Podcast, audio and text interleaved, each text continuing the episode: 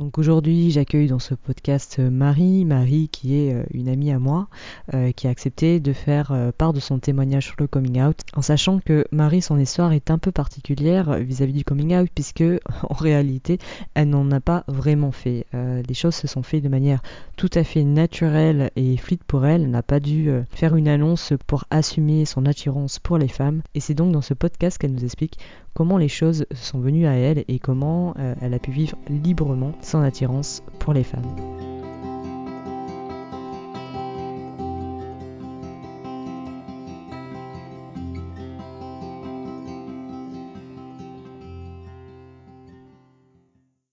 Alors bonjour Marie. Bonjour. Euh, merci d'avoir accepté de faire cette interview dans le cadre du guide Coming Out. Est-ce que tu voudrais bien te présenter rapidement aux personnes qui écouteraient ce podcast?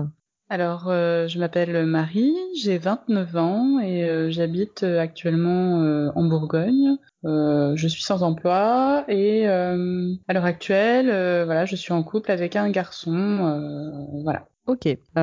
donc aujourd'hui, tu te définis comment au niveau de ton orientation sexuelle ou romantique? Aujourd'hui, je me définis plutôt comme pansexuelle, donc c'est-à-dire que je suis intéressée aussi bien par les filles que par les garçons et euh, c'est-à-dire aussi bien par les filles cisgenres ou transgenres que par les garçons euh, euh, cisgenres ou transgenres, voire les gens qui ne se reconnaissent dans aucun des genres.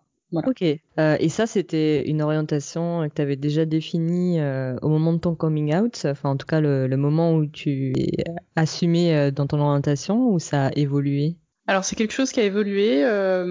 dans mon adolescence, je me suis plutôt reconnue dans l'identité lesbienne, vraiment pur et dur, j'ai envie de dire. Et puis, ben, par la suite, avec le temps, j'ai eu envie d'essayer, par curiosité, les garçons. Et puis, euh, voilà, j'ai réalisé que j'aimais les deux, donc euh, ça a évolué au cours de ma vie. Ok, tu, tu te définissais lesbienne pure et dure. Quand est-ce que tu as compris que tu étais attirée par les filles?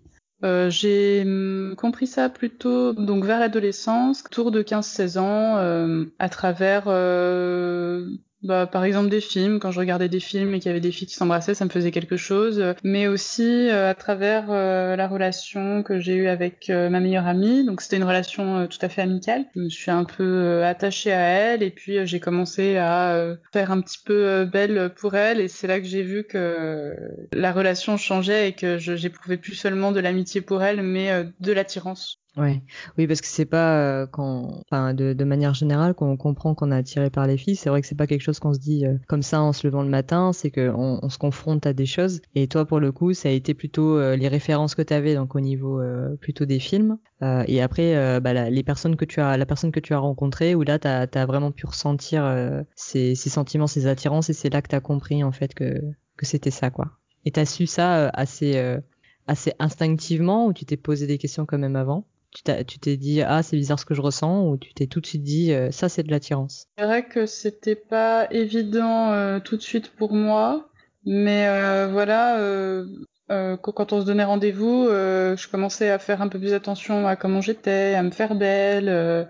Euh, et puis voilà, j'étais aussi jalouse de son copain, euh, donc euh, donc c'est quelque chose que j'ai pas, qui s'est fait au fur et à mesure. je me suis pas vraiment posé de questions. Ça s'est fait assez de manière fluide. Parce que, à ton avis, pourquoi ça n'a pas été évident tout de suite que c'était ça? Parce que, comme on est un, petit peu dans bah, l'hétéronorme, euh, quand, on, quand on trouve un garçon mignon, on va se dire tout de suite Ah, bah, je suis attirée par lui ou, ou, je tombe amoureuse de lui. Et là, du coup, il y a eu un moment un petit peu de doute, enfin, de, où t'as pas tout de suite identifié ça. Euh, à ton avis, c'était pourquoi? Est-ce que c'est parce que euh, t'avais pas de modèle autour de toi? Est-ce que c'est parce qu'on t'en avait pas parlé? Ou parce que c'était pas très clair pour toi non plus ce que tu ressentais? Euh, Je pense que c'était. Euh à cause de la nature de la relation plutôt.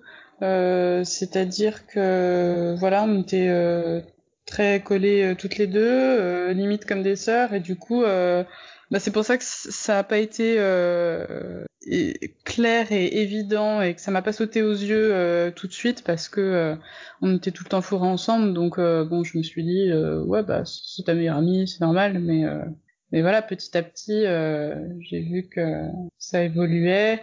Et puis, ben surtout, je me suis pris mon premier râteau. Hein. Elle m'a dit qu'elle, elle mmh. voulait pas de moi. Enfin, elle ressentait de l'amitié principalement. Donc, donc euh, voilà, c'était plutôt par rapport à la nature de la relation, euh, même si c'est vrai que j'avais pas forcément de modèle lesbien autour de moi. Donc ça mmh. a sûrement joué inconsciemment. Et justement, euh, bah, quand, euh, donc si ça veut dire que si tu lui as déclaré euh, ton attirance, c'est que tu l'as identifié. Et du coup, comment tu l'as vécu quand t'as compris vraiment que t'étais attiré par cette fille? Ben, je l'ai plutôt bien vécu. En fait, c'était pas mon attirance que j'ai mal vécu, mais c'était plutôt le râteau que je me suis pris. Voilà. Mm. Plutôt la non-réciprocité, mais sinon, euh, euh, quand j'ai compris que j'étais attirée par les filles, ben euh, c'est pas quelque chose qui m'a fait peur. Au contraire, j'ai plutôt affirmé cette identité. Parce que du coup, quand tu donc quand t'as pris ton ton râteau, euh, c'est pas quelque chose qui t'a bloqué en disant bah voilà, ce que je ressens c'est c'est pas possible mais au contraire ça t'a permis après d'aller sur sur de l'ouverture où tu là tu t'es vraiment affirmé et, dans ton identité et t'as as essayé d'autres choses oui c'est ça. C'est-à-dire que ça m'a un peu ouvert une porte. Je me suis découverte, euh, voilà, euh, aimant les filles, et du coup, je me suis dit, euh, je suis pas restée sur cet échec, et je me suis dit, ben, bah voilà, moi j'ai vraiment envie de, de découvrir ça, puis de sortir avec des filles, puis voilà, à l'adolescence, on a un peu les hormones en ébullition, donc, donc, donc c'est pour ça aussi que je clamais haut et fort mon identité de lesbienne, parce que je voulais, ben voilà, rencontrer des semblables comme moi, et, et je voulais vivre une, une histoire d'amour avec une fille, voilà, je voulais me mettre euh, en relation avec euh, une fille. Et à ton avis, euh, parce que pour certaines femmes qui vont qui vont se découvrir, ça peut être compliqué à vivre.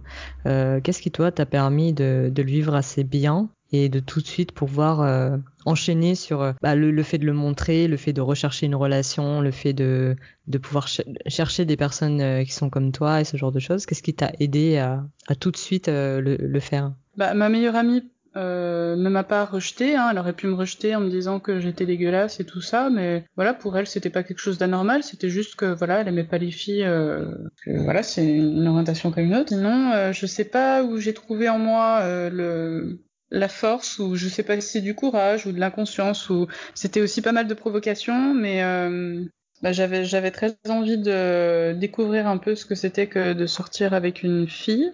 Euh, parce que pour moi ça me paraissait euh, voilà c'était quelque chose. J'avais hâte de de commencer à concrétiser les choses euh, dans un, couple avec une fille quoi. Ok. Donc tu t'es concentré sur le positif euh, qui allait venir quoi plutôt que qu'est-ce qui peut arriver de pire dans cette situation finalement? Oui, c'est vrai que j'ai pas vraiment vécu de, violence euh, psychologique ou physique euh, par rapport à mon coming out, donc euh, donc je l'ai plutôt bien vécu et on va dire que je suis allée au bout des choses quoi directement. Au moment où tu t'es assumé, quand est-ce que tu as senti que c'était pour toi le le bon moment? Qu'est-ce qui t'a fait dire ou alors est-ce que c'est comme la, suite des choses, ça a été assez naturel et, et voilà, ou est-ce que tu as un petit peu réfléchi quand même avant? Alors moi c'est particulier parce que j'ai pas vraiment eu besoin de faire mon coming out, c'est-à-dire euh, euh, de, de, décider un peu d'une date, d'un moment et de me dire euh, bah voilà euh, il faut que je l'annonce à tout le monde. Ça s'est fait de manière fluide et euh, donc par rapport à mes amis ça s'est fait de manière fluide et par rapport à ma famille, ma mère le savait déjà. Alors je sais pas comment. Peut-être que on a dû lui dire que j'avais embrassé quelqu'un dans la rue, je ne sais pas, mais voilà elle, elle le savait déjà. Oui parce que fréquemment on voit le coming out un peu comme euh, comme un aveu, le fait de le dire à quelqu'un, l'avouer comme comme une faute quoi. Euh, et alors que le coming out en fait ça peut être vécu de, de différentes manières. Il y a des personnes euh, euh qui vont faire leur coming out alors entre guillemets euh, lorsque elles vont présenter leur leur partenaire à leur famille ou ou comme ça, si on leur pose la question, alors euh, tu as un copain, bah non, euh, ça peut être des choses assez simples comme ça. Et donc toi, ça a été aussi euh, plutôt naturel. Ça n'a pas été un aveu lourd à porter où tu as dû vraiment réfléchir à savoir comment je vais faire, comment je vais le dire, comment ils vont réagir, etc. Mhm. Surtout que par rapport au coming out, je dirais qu'il faut pas vraiment se mettre la pression. Alors effectivement, c'est peut-être différent dans certaines familles qui vont être très intolérantes, très fermées aux choses. Peut-être que, que certaines personnes ont besoin de voilà de crever l'abcès, de dire les choses pour que au moins euh, pour pour jouer carte sur table et que les choses soient claires avec leur famille. Pour autant, euh, ce qui est curieux, c'est que quand on est hétéro, par exemple, on fait pas son coming out. Donc euh, quelque part le coming out, est-ce que ce serait pas non plus euh, faire comme si l'homosexualité, voilà, c'était quelque chose, bah, comme tu l'as dit, un peu de honteux qu'il fallait avouer, alors que les hétéros, ils sont pas là à avouer que sont hétéros. C'est vrai qu'il y a plusieurs, euh, on va dire plusieurs partisans autour de cette question. Il y a d'un côté les personnes qui disent, bah oui, c'est nécessaire parce que c'est un soulagement et, euh, du coup, faut le dire, c'est important pour les personnes. Et euh, il y a un autre groupe de personnes qui, qui elles vont dire bah, exactement ce que tu dis, c'est que finalement, le fait de le dire, ça participe au fait que ce soit quelque chose de pas normal entre guillemets et que voilà caché et que euh, il faut il faut l'avouer quoi. Il faut le dire parce que si ça si ça vient comme ça naturellement bah, c'est comme si on allait choquer les gens et que euh, ça allait être une découverte un peu euh, un peu monstrueuse quoi. Après peut-être c'est c'est lié au vécu aussi c'est qu'il y a des personnes elles, vont vraiment contenir et c'est leur moyen de d'extérioriser. Et pour toi bah comme tu l'as tu l'as extériorisé autrement toi tu l'as vraiment vécu, bah, tu as dit, soit de manière provocante, soit simplement euh, euh en, en, parlant autour de toi euh, rapidement pour, pour, rencontrer des personnes qui, qui pourraient partager cette, euh, cette, cette expérience. ça fait que finalement, toi, t'as pas t'as pas eu ce besoin-là d'aveu, hein, tu l'as pas ressenti comme une pression, quelque chose de lourd à porter qu'il fallait euh, absolument dire euh, à quelqu'un quoi. Et du coup, les, personnes qui ont qui ont vu, ou euh, en tout cas qui tu as pu dire ou qui ont pu voir que que, tu avais des attirances pour les femmes, que ce soit ta famille, que ce soit tes proches ou, ou même des des personnes que tu ne connais pas trop, comment les, les gens l'ont reçu? Alors j'ai eu diverses réactions, j'en ai eu des positives comme des négatives. voilà, il y a certaines personnes bah elle s'en fichait. Donc euh, pour moi c'était la, réaction pas qui me convenait le mieux, mais euh, qui me mettait on va dire le plus à l'aise. Et puis euh, d'autres personnes qui comprenaient pas qu'on pouvait avoir envie de sortir avec une fille. J'ai même eu des, petits jeunes dans la rue qui, qui me traitaient de gouine. Bon bah c'est arrivé. il y avait que un gamin très turbulent qui m'a traité de gouine dans la rue. En plus je marchais avec ma mère, on allait se promener, on allait faire les courses, je sais plus, et voilà donc quand on te dit ah la Gwyn, la Gwyn, la Gwyn tout le long, euh, c'est euh, c'est un peu lourd, mais euh, ça reste anecdotique. Voilà. Sinon il y a certaines personnes c'était de, de l'incompréhension ou de l'ignorance. Du coup je parlerai pas vraiment d'homophobie, mais plutôt de l'ignorance. Qu'est-ce que tu as ressenti quand quand vraiment ça s'est su, en tout cas au moins auprès des, des, des personnes proches? Euh, comment tu t'es senti une fois que ça s'était c'était enfin c'était dit entre guillemets mais c'était pas dit mais une fois que c'était su? Euh, comment tu t'es senti par la suite? Est-ce que tu as senti une transformation? Est-ce que tu t'es senti soulagée? Est-ce que moi, j'ai pas vraiment fait de coming out et que c'était quelque chose de plutôt euh, fluide. Euh, j'ai pas vraiment ressenti quelque chose euh, dans le sens où c'était un non-événement. Voilà, j'ai pas eu de sentiment de libération ou quoi que ce soit. Je, je, voulais que ça soit su par tout le monde pour ben voilà, pour peut-être justement écarter, écarter les pseudo-homophobes qui pourrait y avoir dans mon, dans mon entourage, et puis aussi pour réveiller l'homophobe qu'il y avait euh, dans, dans les personnes euh, qui pouvaient euh, m'entourer. Ok. Et aujourd'hui, avec le, avec le recul, est-ce que tu peux dire que ce besoin-là de, de réveiller les personnes un peu homophobes et de faire le tri un petit peu pour parler un peu un peu familièrement, de faire le tri autour de toi. Est-ce que ça c'est quelque chose qui est, passé ou c'est encore quelque chose que tu ressens et que tu as besoin de faire aujourd'hui? Maintenant, c'est c'est moins quelque chose que je ressens le besoin de faire étant donné que je me reconnais plus dans cette identité de lesbienne. Et puis euh, voilà, j'ai moins besoin d'affirmer euh, une identité un peu carrée. Euh. Et puis à, cette époque-là, j'avais besoin d'affirmer ça parce que j'étais aussi en pleine construction. L'adolescence, c'est ça, hein, son identité. Donc euh, maintenant que je suis construite, j'ai moins besoin de de tester les gens parce que je m'en fous de leur avis. Mmh. Et c'est que quelque part c'était une façon, euh, c'était une façon pour toi de, de te faire une place euh, avec ton identité euh, qui est un peu mhm. différenciée et qu'aujourd'hui tu te sens euh, pleinement intégré et que finalement bah, on s'en fout de, on s'en fout des autres quoi. Oui c'est ça oui. Mm, ok. Et du coup si si tu devais donner un conseil à ton toi qui justement avant le coming out, qu'est-ce que tu lui dirais? Je trouve que j'ai plutôt bien réussi mon coming out, donc c'est vrai que j'aurais pas vraiment de conseils à me, donner. Euh, euh, puisque j'étais tout à fait à l'aise avec cette identité, que voilà, je, je la brandissais euh, fièrement, euh, donc. Euh... Et bah tant mieux, ça veut dire que ça a été réussi et que les coming out, bah qu'ils soient dits ou qu'ils soient vécus directement, ça peut très bien se passer et que c'est pas forcément quelque chose d'horrible à vivre où il y aura des événements tragiques où tout le monde va partir et, et qu'on va se retrouver toute seule avec avec nous-mêmes quoi. Mm. Donc ça peut aussi bien se passer.